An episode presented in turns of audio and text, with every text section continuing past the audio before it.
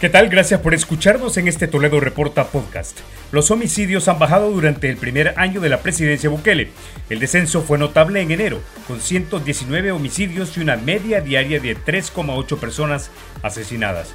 Eso es un 60% menos que el mismo mes del año anterior. El gobierno celebró y lo llamó a esto la cifra más baja desde los acuerdos de paz de 1992. Ahora, esta baja, ¿a qué se debe? Los opositores férreos al gobierno creen que es porque hay una tregua con las pandillas. Un investigador periodístico, corresponsal de medios internacionales y cronista de lo más oscuro de nuestra sociedad, no cree que esto es así. Y con él conversamos en este Toledo Reporta.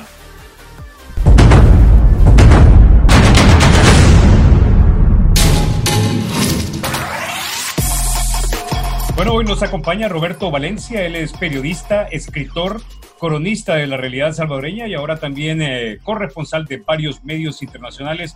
Roberto, bienvenido a Toledo Reporta. Gracias, gracias Carlos, es un placer estar, estar contigo en este nuevo formato. Bueno, eh, Roberto, comencemos entonces con algo eh, y es una pregunta básica. ¿De ¿Realmente le ha funcionado el plan de control territorial a la administración Bukele para eh, obtener los índices de delincuencia tan pequeños que tenemos hoy día comparados con los de los años anteriores? No es tan básica esa, esa pregunta, la verdad. La, respuesta no es tan sencilla. El gobierno dice, repite, insiste en que los resultados que tenemos, las cifras del, primer año de, administración, de los cinco de la administración Bukele, em, el descenso, el descenso fuerte, descenso fuerte, inapelable que hemos tenido, se debe exclusivamente al plan control territorial. Lo repiten cada vez que, que, tienen oportunidad, en especial el señor ministro de Seguridad, Rogelio Rivas. Eh, yo tengo mis, bueno, no es que tenga mis dudas, yo, yo he concluido que eso no es así, no se sostiene, pero vayamos en las dos partes. Primero, las cifras, el descenso. El descenso real Sí. Eh, el Salvador tiene uno de los sistemas de conteo más confiables, me atrevo a decir, de, la región. Son tres instituciones de distintas áreas. Una es el Ministerio Público con la Fiscalía, otra es el Poder Judicial a través de Medicina Legal y otra es el Ejecutivo a través de Policía Nacional Civil. Son las tres instituciones que contabilizan la violencia homicida en el país.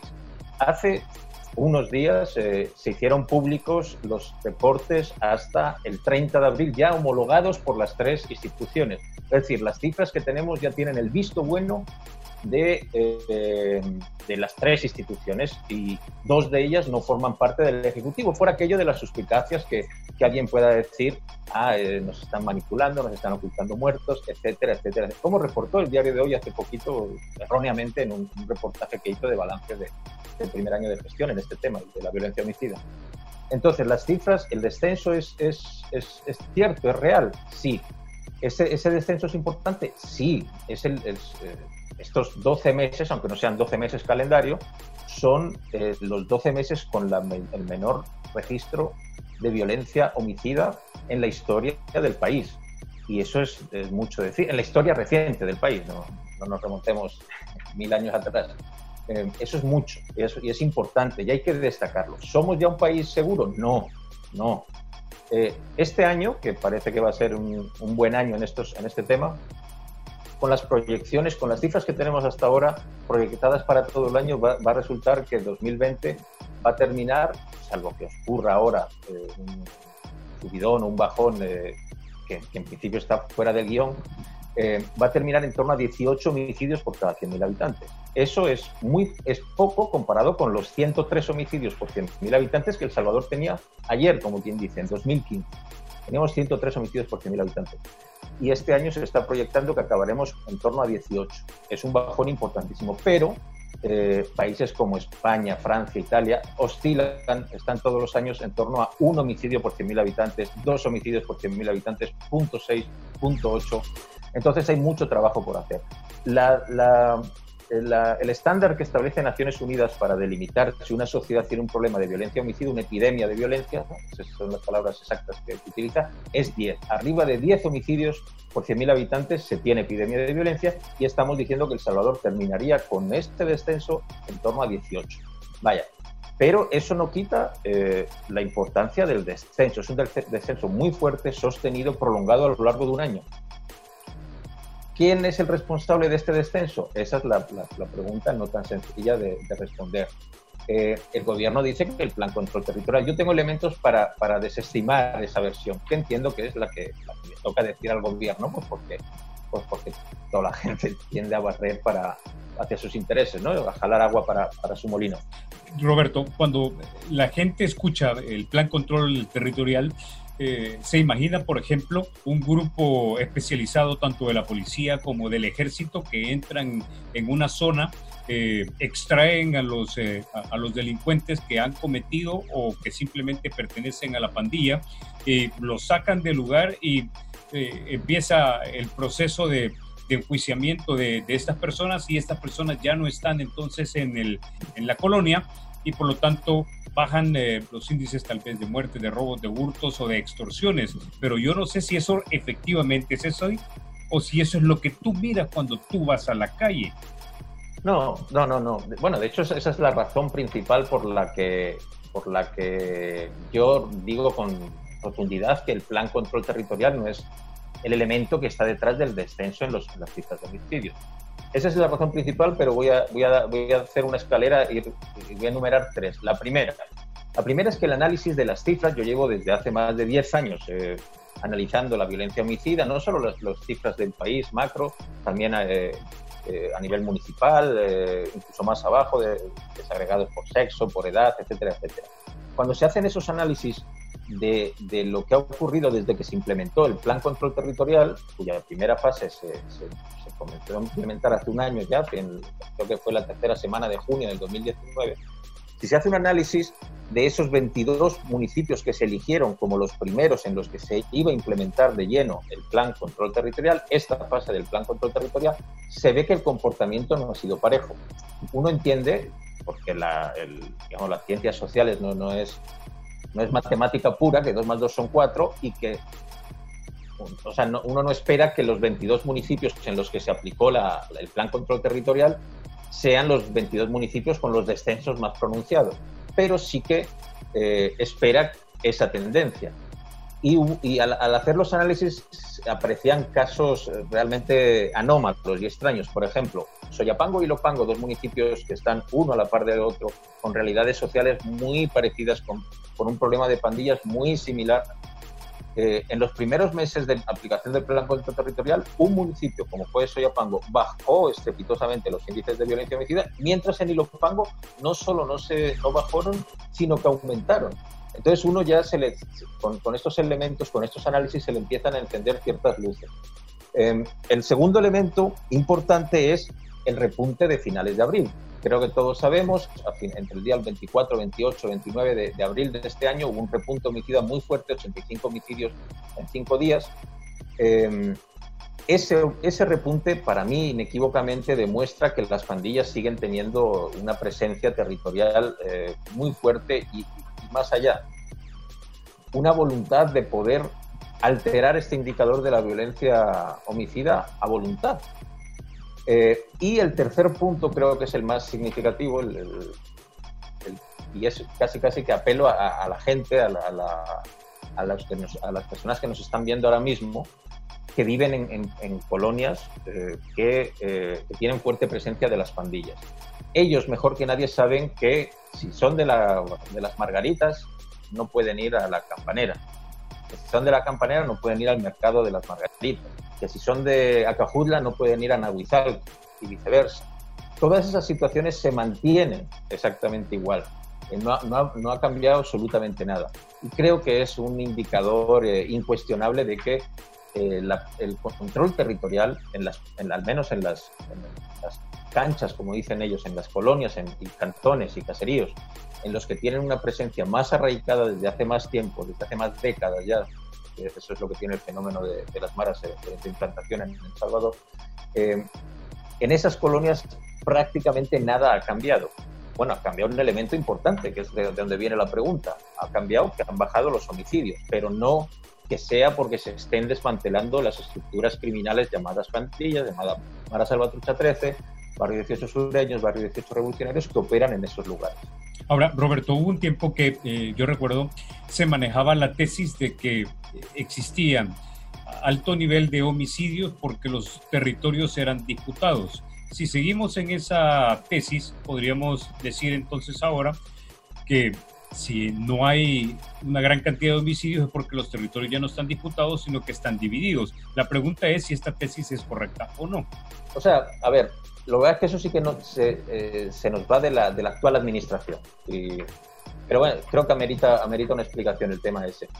Eh, las pandillas en sus primeros años, en sus primeros lustros, eh, el motivo principal de, de, su razón de ser casi casi era la disputa y la guerra entre ellas.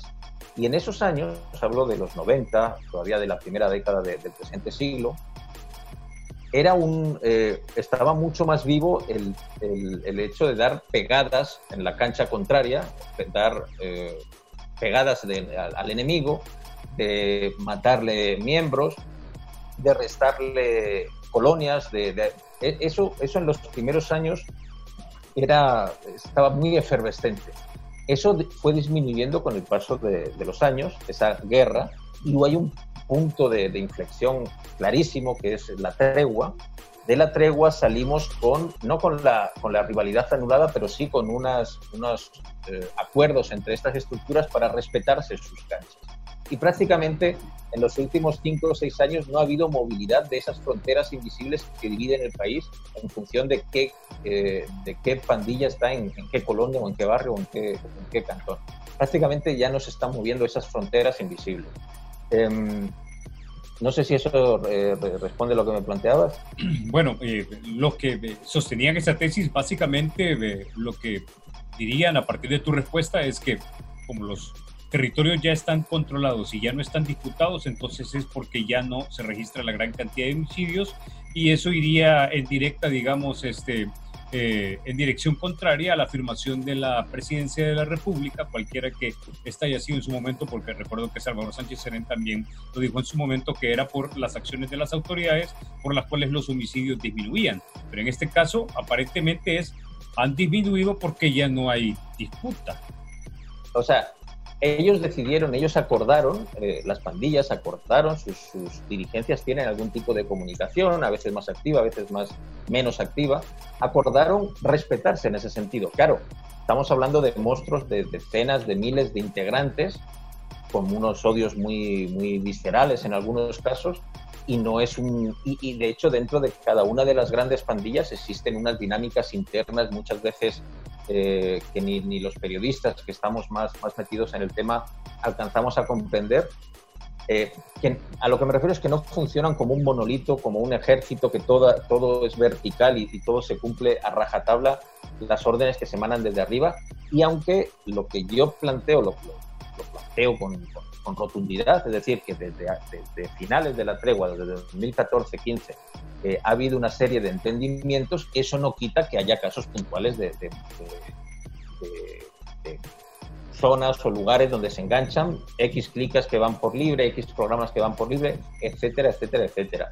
Eh, detrás de, estos, entendimientos, este, estos entendimientos es una de las razones por las que los homicidios han bajado tanto, ya no solo en el último año, repito, sino desde el 2015. Es decir, llevamos desde el 2015, cuando se alcanzó esa cifra que mencionábamos antes de 103 homicidios por 100.000 habitantes, año con año bajando esos homicidios porque las pandillas de alguna manera eh, han sabido eh, ver que, esa, confrontación entre ellos no les lleva a, un lugar, en especial cuando, a ningún lugar, en especial cuando tienen ya un enemigo, entre comillas, bien definido como es el Estado, que desde 2016, al calor de las medidas, de las famosas medidas extraordinarias, sí que plantó cara a las pandillas a diferentes niveles. Y un, escenario en el que se vio clarísimo es el de, el de los centros penales, tradicional lugar donde se concentraba eh, la voz de mando de las pandillas. Eh, eso no creo que haya cambiado radicalmente, creo que los penales siguen teniendo eh, una voz muy importante en este tema, los pandilleros que están internos en los penales, pero las comunicaciones, el flujo de información de salida y entrada de los penales hacia, hacia, la, hacia, la, hacia la calle sí que se ha alterado muchísimo.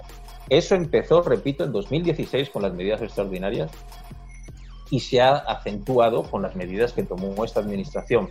Eh, esta administración sí que ha dado un par de pasos más, un par de, ha apretado la tuerca, un par de giros más pero eh, eso ya se había empezado a realizar en la administración anterior en los años 2016-17 y tiene una relación directa en el descenso generalizado que desde, desde ese 2015, ese año negro de la historia reciente de, El Salvador en el, tema este de la violencia homicida, donde hubo meses donde se registraron, por ejemplo, en agosto del 2015 se registraron 918 homicidios. Este año estamos ya prácticamente en junio y, no, no, no, sumamos todavía los 600. Para que vean, un mes de 2015 tenía 900 homicidios y este año, medio año ya más, casi seis meses, vamos en torno a 525, 530 homicidios hasta, hasta, el día de hoy. Eh, pero bueno, todo, todo, esto tiene eso, las explicaciones no son tan puntuales, no son... Eh, y no es una única razón no es una única razón y no es un, cambio radical del negro al blanco lo que ocurrió el primero de junio del 2019. Muchas de las políticas que se venían implementando, en especial un tema clave como es el de los centros penales, repito, no solo se, sostuvieron, sino que, que, se profundizaron. Hubo toda una campaña, que, eso quizá es un elemento que, que ha despistado a muchos, una campaña por querer distanciarse, pero eso para mí yo que, veo el tema de, bastante cerca, yo estuve en un centro penal ahora en, mayo, eh, fue más una campaña estética, una campaña de, pues de, manejo publicitario, propagandístico, de querer distanciarse con el gobierno anterior, pero en esencia eh, no son tan diferentes. Eh, el, centros penales no se está llevando de manera tan diferente a como se hacía antes. Voy viendo entonces dos ideas eh, bastante prominentes en, lo que me has dicho. Por un lado hay una estabilidad en el control de los territorios, no más disputas, no más eh, guerra entre ellos. Y por el otro lado, eh, ese apretar de, de, tuercas de tanto la administración del presidente Sánchez Serén como la administración Bukele en centros penales que ha dificultado la comunicación entre los cabecillas eh, en el interior de los centros penales, pero también ese empeoramiento de las condiciones internas sí ha doblado el brazo de, estos líderes de pandillas en, el interior de los eh, centros penales para ordenar a la gente de afuera eh, que le bajen a los homicidios. ¿Podríamos entenderlo así? Sí. a ver, por, un lado ya no hay disputa de territorios y por el otro lado te empeoran las condiciones carcelarias y te dificultan la comunicación. Claro, las pandillas no son, perdón que lo diga así de pelado, pero no son tontas. Eh, ellos aprendieron una lección de la guerra que el Estado les planteó, una guerra abierta. Eh, de hecho, ese término hasta salió en boca del entonces presidente eh, Salvador Sánchez Cerén, que el Estado les planteó y les jugó y, y, que las pandillas aceptaron, empezaron queriendo jugar de tú a tú, se, creían más fuertes de lo que en realidad son y fueron aquellos años negros, del, hablo del 2014, 15, 16, de ejecuciones extrajudiciales por, todos los lados, de, asesinatos de policías, de miembros de la, de la Fuerza Armada, de, de, familiares de, estos colectivos, de personal de, centros penales. Ese fue la, lo, que ocurrió en este país en los años 2015, 16, 17 y por eso las cifras que, teníamos.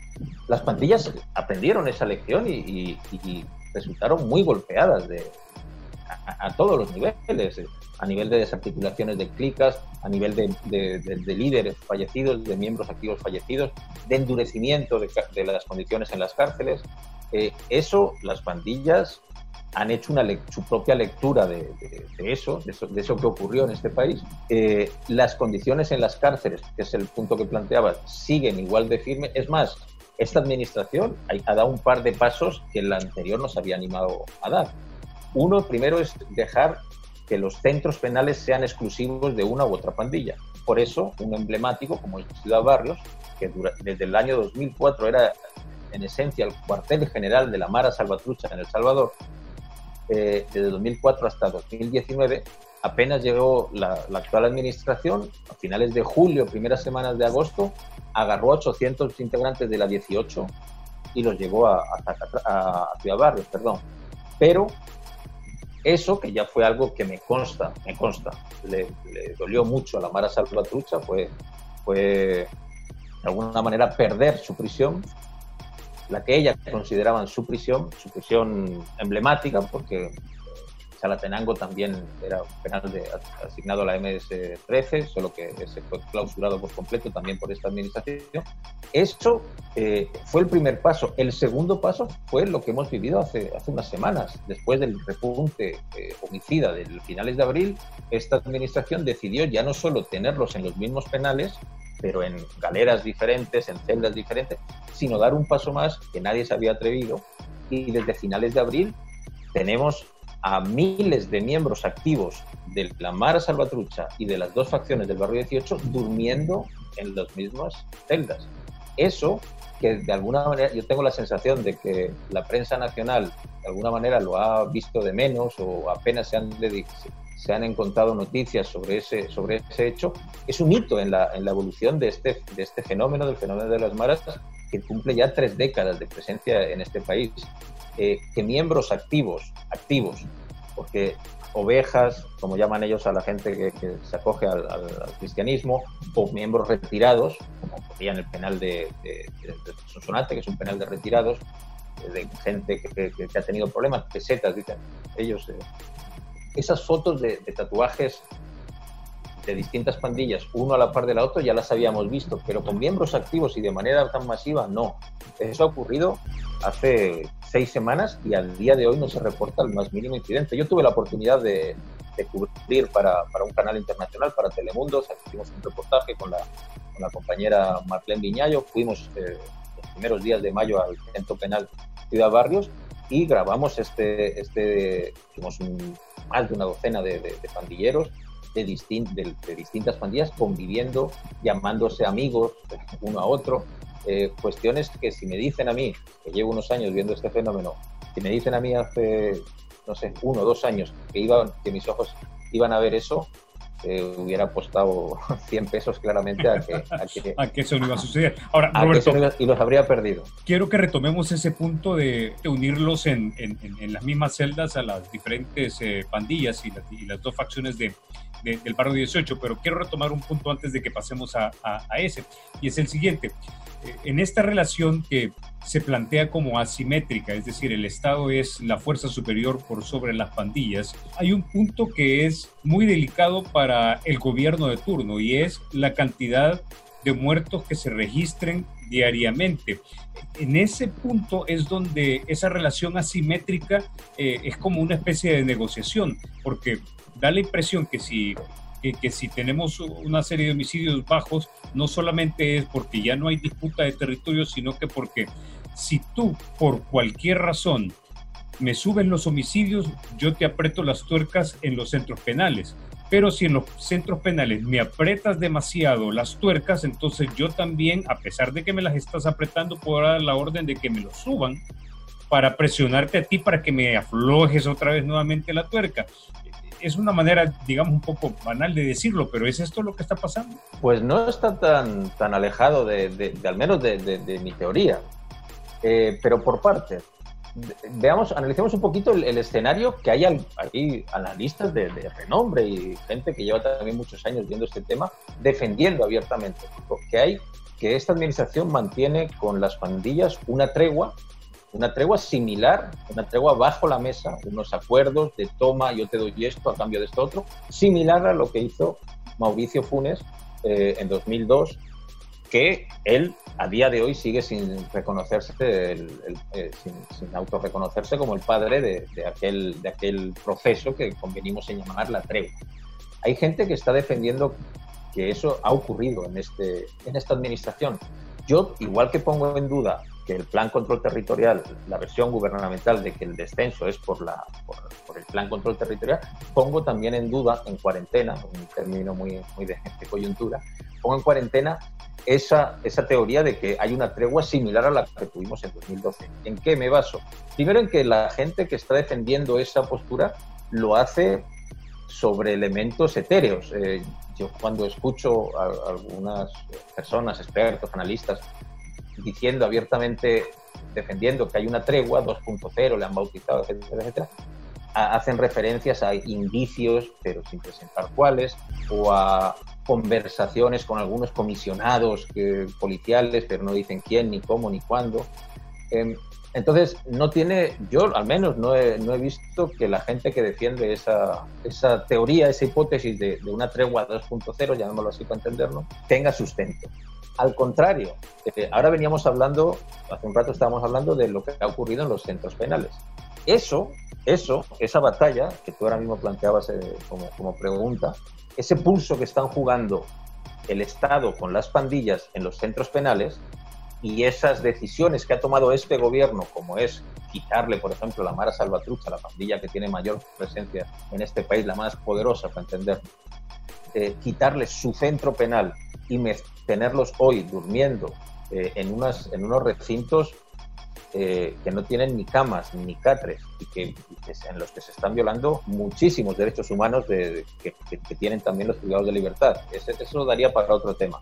Eh, pero el Estado este los tiene así. Yo, yo lo he visto hace tres, cuatro semanas que estuve en, ese centro penal. Esos para mí son indicios mucho más fuertes de que no existe una connivencia. Te lo repito, te lo digo porque yo la vez anterior que había estado en ese mismo penal en, Ciudad Barrio, esta vez repetí algunas celdas, fui, busqué expresamente eh, varias de las celdas en las que había estado. Costaba reconocerlas porque hace ocho años ese penal era un penal lleno de grafitis por todos los lados. Eh, eh, ese penal quienes nos dieron el tour fueron los, los internos, no íbamos ni custodios, ni el que nos salió a recibir el Sierra.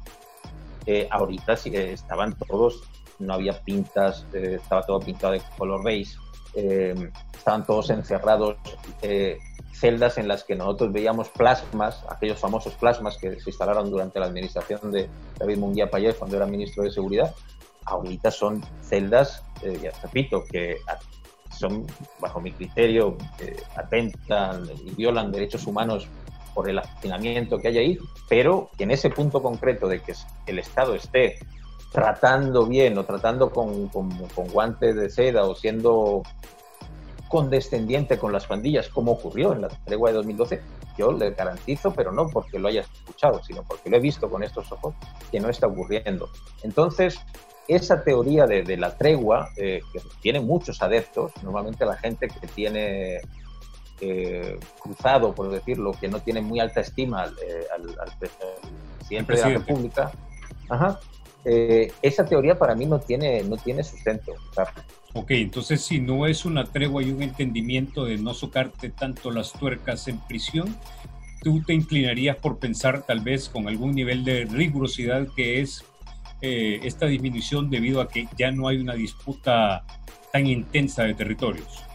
No, yo, yo creo, bueno, y es una, una, teoría que planteé en una columna que publiqué hace ya varios meses. Eh, hay una tercera vía entre estas dos, entre lo que dice el gobierno, que a mí me parece que no tiene sustento, eh, y lo que dicen ciertos actores de oposición, podríamos englobarlos, de la tregua 2.0. Hay una tercera vía que es yo con la que más me, me y que no está tan lejos de, cómo planteabas antes la pregunta.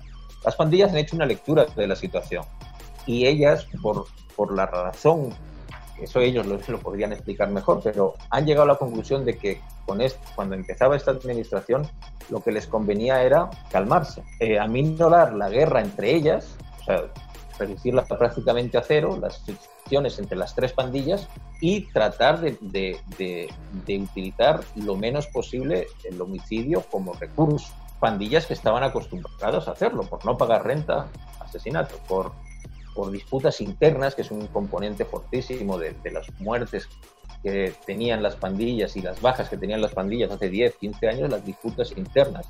No es solo el choque entre pandillas. Eh, o sea, las pandillas se han sabido adaptar, han, creo yo, han sabido leer eh, lo que estaba ocurriendo en clave política también, y ellas, en mi lectura, eh, son las que decidieron reducir a la mínima expresión el recurso a la violencia homicida, a los homicidios. ¿Por, qué? Pues es una pregunta muy, muy, sensata y, y, a la que no tengo respuesta. Yo puedo especular. ¿Por qué? Pues porque, en, mi opinión, creo que ellas estaban de alguna manera queriéndose presentar como actores políticos, pero no en el sentido partidario, como actores políticos confiables y que tenían control de sus estructuras de cara a una posible, de cara a un posible diálogo con el, con el gobierno, algo que hasta donde yo sé no ha ocurrido todavía, pero me, me cuadra que las pandillas lo estén buscando o que estén dispuestas a, hacer algún tipo de, de, sentarse y de ellos siempre lo, repiten cada vez que pueden, ya desde hace años, eh, hace, hace unas semanas tuvimos un comunicado que incluso el propio presidente lo validó cuando le dio retweet, el presidente de la República, un comunicado de la pandilla Barrio 18 Sureños donde volvían a repetir una frase que ya casi es karma, de somos parte del problema, queremos ser parte de la, de la, de la solución. Y yo me parece la más consistente de las tres teorías, eh, yo, es, a la que le apostaría la plata en este caso, es esa, en la que las pandillas son las que han decidido, sin que su poder esté muy golpeado, siempre hay, siempre hay capturas, siempre hay, hay, hay, cuestiones, pero sin que el Estado haya doblegado eh, esencialmente en este, en este último año el poder territorial de las pandillas, ellas son las que decidieron dar un paso atrás pues para ver qué, qué es lo que pasaba. Ahora, entonces da la impresión que hay una buena dosis de real politics, si le queremos llamar de esa manera, de parte del, liderazgo de las pandillas al, al aceptar que eh, esta es una relación asimétrica. Nunca le van a ganar la guerra al Estado, al contrario, pueden correr con eh, un alto grado de aniquilación de sus filas, de sus familiares, de sus amigos y obviamente eso no lo quieren. Eh, pero si mantienen siempre los controles sobre los territorios que tienen, eso implica que tal vez no hay homicidios eh, en la cantidad que existía antes, pero sigue existiendo la renta o la extorsión, el robo, el hurto, hay restricción al derecho de tránsito de las personas, tanto de los que viven en el interior como de los que quieren de repente llegar a visitar a alguien, es decir, eso se mantiene. Claro, claro, pero eso cualquier persona que nos esté escuchando y que viva en Ciudad Futura o Las Margaritas o en Emanuel o, en cualquier colonia, cualquiera de las miles de colonias que, tienen presencia de pandillas en este país, miles, quizás decenas de miles, eh, saben cómo están las cosas. O sea, a ver, siendo tan masivo, yo no descarto que haya 3, 4, 5, 10, 12, hasta 100 lugares donde efectivamente ha habido un desmantelamiento de la clica por H o B o motivos, pero las, las canchas históricas siguen siendo y sigues, o sea, yo hace poco me tocó ir a trabajar a una zona de, de, Soyapango y tienes que gestionar la entrada, eh, tienes que gestionar, en este caso era con una ONG que trabaja ahí, les tienes que avisar, vamos a llegar tal y te dicen, va, llega, dime el número de, qué carro tienes, qué placa, el color y baja con los vidrios bajados. Eso te lo dice, te lo dicen las, las ONGs que trabajan en esos lugares. Eh. O sea, entiendo que hay un sector de la sociedad, un, digamos, el sector que vivimos en, más alejado del, fenómeno, que afecta a toda la sociedad salvadoreña, obviamente, pero, pero hay quien vive con el problema en el mismo pasaje y hay quien lo ve por televisión. O le, reporta a su empleado que, que, está ocurriendo ciertas cosas en, tal lugar o pues, tal ruta de distribución para ese sector, para, para esos estratos de la sociedad más eh, que no viven con la piedra tan en el zapato, quizás sí suene sorprendente que para ir a, de una colonia a otra tengas que, que, casi casi solicitar un permiso, dialogar, negociar con la pandilla. Yo sé que, que es una palabra, lo estoy diciendo voluntariamente porque, porque hay se ha, convertido en una palabra con cierta carga, con cierto estigma, como una palabra negativa, pero los que, las familias que viven en zonas que, controladas por pandillas saben que si quieren recibir una visita tienen que, planteárselo a, a, la pandilla. Hablemos ahora del otro punto que también me parece muy interesante, eh, Roberto, y es el hecho de que ahora que las pandillas están conviviendo en la misma celda, en los diferentes centros penales, ¿cómo va a afectar esto la, la, dinámica de estas pandillas. Eh, sé que son grupos que, tomando un poco eh, ligeramente el concepto de tribu, son como tribus, ¿no? Es decir, y hay una identificación de parte de los, de los miembros, de los elementos con la tribu y con lo que esto significa como tribu, es decir, los tatuajes, las, los, los símbolos, etcétera. Todo eso es una manifestación de, de la identidad y, y de la lealtad que se tiene al grupo, que se tiene a la tribu pero ahora están viviendo juntos. No sé qué tan adaptables son, ni si este fenómeno puede mutar de acuerdo a lo que tú los has conocido y lo que has reportado, lo que has eh, eh, percibido de ellos y lo que has hablado con ellos, como para que de, esta, de estos dos grupos contrarios surja una síntesis y surja una nueva gran pandilla. ¿Sería esto posible? Vaya, eh, yo creo que si me, me, pides elegir entre un sí o un no, la respuesta a, corto y medio plazo es no. A ver, lo que está ocurriendo es algo inédito en El Salvador. Es decir, en El Salvador, eh, las pandillas no, no habían convivido a estos niveles de masificación, o sea, miles de sus integrantes conviviendo con la pandilla contraria en celdas hacinadísimas, durmiendo espalda contra espalda, literalmente.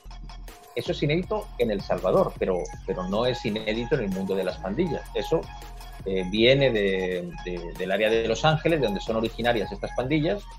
Eh, tiene un nombre eh, muy específico, que es correr el sur. Cuando las pandillas llegan a acuerdos carcelarios, se dice que están corriendo el sur. La explicación es un poco compleja, pero y, creo que no tenemos mucho tiempo, pero eso lo que, lo que se está haciendo aquí ahora es nuevo para El Salvador, pero no en, en, la historia de las pandillas. Estas pandillas vienen del área de Los Ángeles, son pandillas californianas donde existe un sistema, que es el sistema sureño, y eh, ya tenían, eh, ya operaban ellas así, en, las cárceles, cuando rivales, pandillas rivales fuera llegaban a un centro penal, allá en, el estado de, California, se dice que corrían el sur, ese es el término correr el sur. Correr el sur es respetarse dentro de los penales, pero ser enemigos igualmente fuera.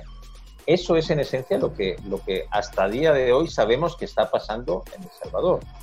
Eh, no tenemos siquiera indicios para pensar que esos entendimientos se hayan trasladado a, las canchas, a la calle, al menos en, esas intensidades, en intensidades de colaboración, de, estar eh, haciendo planificaciones conjuntas, etcétera, etcétera, contra el Estado o contra la sociedad, o a favor o, realizando determinadas actividades delictivas de manera conjunta. No tenemos indicios de eso. De hecho, esas fronteras invisibles entre, los distintos, que, entre las distintas canchas les gusta decir a ellos que ellos controlan, se mantienen. Eh, yo no creo que haya elementos ahora mismo sobre la mesa para pensar que esa es una opción real, la, opción que planteabas en la pregunta de la fusión de estas tres pandillas que tienen odios viscerales, miles de, cadáveres eh, de unas en contra de otras y no es algo en principio que a corto o medio plazo se me ocurre a mí que, pueda pasar. A mí ya, ya, varias personas con expertos en el tema con los que, con los que he hablado, creo que se expresan de manera similar. Pero, pero bueno, como posibilidad, ahí está. Eh, yo tengo la sensación, a ver cómo lo explico, la evolución del fenómeno de las, de las pandillas en El Salvador tiene dos grandes puntos de inflexión las pandillas, los primeros pandilleros llegan a El Salvador a finalísimos de los 80, primeros años de, los 90, cuando estaba finalizando la, guerra. Y desde entonces hay dos puntos de inflexión clarísimos. El primero es el manodurismo, que tiene una fecha simbólica, el 23 de julio del 2003, cuando el, entonces presidente, ya afinado eh, Francisco Flores, llegó a la colonia Dina, la colonia Dina, uno de los bastiones de la 18 aquí en San Salvador, y hizo aquel anuncio eh, eh, histriónico del plan, mano, del plan mano dura, que luego se convirtió en un concepto, el manodurismo, que englobó diferentes planes. Ese es un punto, uno de los puntos de inflexión. Esas políticas públicas hicieron que las pandillas reaccionaran de determinadas maneras. Otro es la tregua, inequívocamente. Es distinto, pero es también eh, otro punto de inflexión y de ese proceso, motivado también por el Estado, las pandillas salieron de otra manera a como eran antes de ese proceso. Yo tengo la sensación, pero eso es sensación, eso se verá futuro, de que estamos viviendo eh, un tercer punto de inflexión, pero no me atrevo a decir eh, hacia, qué camino va, a discurrir este fenómeno. La posibilidad que planteabas de la unión, que está sobre la mesa, está sobre la mesa. A mí me parece poco probable, pero que está sobre la mesa, está sobre la mesa. Ok, pasado entonces en, el reporteo y en las conversaciones que has tenido con ellos y por lo que tú has visto también y has podido reflexionar, da la impresión en este momento que el Estado tiene the upper hand, tiene la mano ganadora en este momento, pero siempre puede recibir un golpe de parte de las pandillas si soca demasiado las tuercas en la prisión. Ahora, ¿Es sostenible esta mano ganadora que por el momento parece tener la administración del presidente Bukele o no es sostenible? Si es sostenible, a ver, esto que, tú planteas se traslada, el indicador es del que, comenzamos a hablar, en la disminución de la violencia homicida.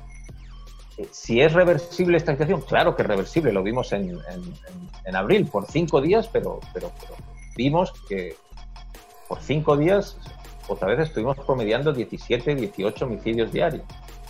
Eh, entonces, ¿que es reversible? Es reversible. Yo, y este, estamos conscientes de que esto es un plano más especulativo porque es mirando a futuro, yo creo que ha pasado lo suficientemente, el, tiempo suficiente, un año, 12 meses de esta administración, como para pensar que se han estabilizado ciertos comportamientos y que salvo episodios puntuales, yo creo que la, apuesta, eh, o sea, si yo tuviera que decir cómo va a terminar este año, yo me atrevo a especular con que nos mantendremos en unos índices muy parecidos de violencia homicida, en torno a los 3, 4, 5 homicidios, eh, que sigue siendo, repito, eh, mucho más de lo que como sociedad deberíamos tener comparados con otras sociedades no, no hablo solo de los países enriquecidos. Eh, en África hay un montón de países en el sudeste asiático que tienen indicadores de violencia homicida bajísimos y, indicadores de, económicos hasta peores que, los salvadoreños, de, pobreza y de, PIB, etcétera, etcétera. Eh, yo creo que nos quedaremos instalados como, como sociedad en esos 2, 3, 4, 5 homicidios diarios este mes de, junio, llevamos ya un tercio prácticamente y estamos promediando dos homicidios diarios. Ahora, Roberto, tengo una última pregunta nada más y es la siguiente. Tú mencionaste que una de las pandillas había dicho una frase eh, y es la de, bueno, somos parte del problema, ahora queremos ser parte de la solución. De lo que tú has reportado eh, sobre ellos y lo que has hablado con ellos, ¿cuál es la impresión que tienes? ¿Cuál, qué, ¿Qué es esa solución? ¿Cómo luce esa solución. Es una especie de plan Marshall del gobierno, es decir, un plan de asistencia masiva integral a las comunidades o a todo aquel que, que, se identifica como, como, como perteneciente a una de estas tres pandillas, de tal manera que de esa manera puedan construirse una vida al margen de cometer ilícitos? Mira, pues voy a, voy a robar el argumento a alguien que, que para mí es de las personas que más y mejor conocen las pandillas y que ahora mismo está encarcelado, como es eh, Raúl Mijango. Eh, Raúl Mijango ya metía la idea, el otro de los personajes eh, más célebres de la, famosa tregua, estaba prácticamente un día sí, eso también en, platos de televisión, en páginas de periódicos, en el radio, etcétera. Eh, él ya planteaba la idea de que hay ciertos miembros de las pandillas, en especial los que tienen mayor liderazgo, los, de la franja histórica, por, por entendernos, que ya son literalmente abuelos y que tienen familia y que tienen hijos y que tienen nietos. Eh, ese elemento, ese elemento, y repito, no es, no es, una, no es una idea propia, Mijango la planteaba abiertamente, ese elemento es un elemento clave eh, para verse en, una, en un escenario que no es el mismo de esas, que que esas mismas personas eh, veían cuando, 30 años atrás, 25 años atrás, cuando ellos tenían 16, 18, 20 años y estaban empezando en las pandillas. Hay que creer un discurso de que las de que repiten también las pandillas, de que quieren el bien para la sociedad y que están arrepentidos. No, no hay que creerlo. Las, pandillas son estructuras criminales que han hecho mucho daño no son angelitos y, creo que el resto de la sociedad tenemos todo el derecho a estar desconfiados de, todo lo que digan. Pero eh, yo soy de los que cree que incluso un escenario en el que se evolucionaría a, otras expresiones de violencia, eh, perdón, de violencia, de, delictivas, otras expresiones delictivas menos luctuosas, a ver si, si les pongo un ejemplo creo que, se entiende mejor. El tráfico, mover droga, arriba y para abajo, algo que se lleva haciendo desde hace décadas en este país, los principales productores están en, la región andina, Colombia, Bolivia, Perú, etcétera, Ecuador, y el principal consumidor está en, en, el norte, Estados Unidos. Centroamérica y El Salvador están en medio. Por aquí están pasando toneladas y toneladas de, Centroamérica pasan todos los años toneladas y toneladas de, cocaína. Vaya. Yo, esto que voy a decir quizás hasta un poco provocador, pero eh, entre una entre unos grupos criminales que lo que hacen es un control atosigante de las condiciones de vida de todos los, ciudadanos que nada tienen que ver con el fenómeno de las pandillas, pero que viven en esas, en esas colonias. Un control asfixiante, un control que te impide ir a ver, ir a la vela de tu hermano o de tu madre si vive en la colonia de enfrente y está controlada por otra pandilla. Entre ese tipo de, actividad delictiva y otro, otro tipo de actividad delictiva, como lo es también el trasiego de droga en grandes cantidades, eh, pero que no se plasma en ese control territorial atoxigante, eh, yo creo que si es de elegir, ojalá no hubiera que elegir, pero que si es de elegir, es mejor este segundo escenario, al menos para, para el común de los ciudadanos que, que, viven en esas colonias. Yo, yo soy de los que en algunas cuestiones hay que ser, hay que ser práctico, pero eh, este tipo de actividad delictiva es también mucho menos eh, requiere de mucho menos presencia territorial y mucho menos y, son grupos mucho más esbeltos, mucho más delgados y obviamente eh, habría que buscar, hacer algún tipo de plan para la reinserción de, de todos los miembros que, que, estén genuinamente dispuestos a reintegrarse en la sociedad y hacer pues, lo que sepan hacer, panadería, carpintería, mecánica, lo que sepan hacer. Bueno, y eso será tema de otra conversación, porque ahí intuyo que para partir de la conversación había que iniciar con una premisa que por lo menos en este momento no veo yo a la sociedad salvadoreña como muy eh, de acuerdo con que se les dé facilidades de un plan de integración masiva a un grupo de personas que dentro de la sociedad ellos identifican como sus depredadores. Así que ni tú, Carlos, ni, tú, ni yo, ni, ni nadie ve eso. Eh, pero el problema está ahí. Una cosa es que metamos la cabeza en, el, en, la, en, la, tierra como una avestruz y nos la tapemos. El problema y las cifras están ahí desde hace muchos años. Más de 60.000 miembros, más el colchón social. Eh, es un problema que no se puede resolver, no se puede resolver por las vías tradicionales. Quizá hace 15 años, quizá hace 20, hace 25, cuando no se había desarrollado tanto. Pero querer resolver este problema por las vías de, la, por las vías que no hay que renunciar a ellas, pero aspirar a que se vaya a resolver por las vías de la persecución del delito estrictamente, por muy bien que se haga ese trabajo, esta sociedad no se puede permitir tener encarceladas a 400.000 personas. Somos un país de 6 millones y medio de habitantes. Querido Roberto, no me resta más que agradecerle que hayas estado conmigo acá en Toledo Reporta. Gracias, Carlos. A ver si, otra vez nos coincidimos y, no es así por, a través de un teléfono. claro que sí. Bueno, es Roberto Valencia, periodista, escritor, cronista de la realidad salvadoreña y corresponsal de medios internacionales. Con esto llegamos al final de este Toledo Reporta podcast. No me resta más que agradecerle que nos haya escuchado. Recuerde que puede encontrarnos en redes sociales. Nos encuentra en las principales, en el Facebook, en el Twitter y también en YouTube. En todas nos encuentra como Toledo Reporta. En Facebook, de hecho, nos encuentra como Carlos J. Toledo. Con esto llegamos al final eh, de este Toledo Reporta podcast. No me resta más que agradecerle que nos haya escuchado. Y recuerde, porque la República es de todos. Hay que cuidarla.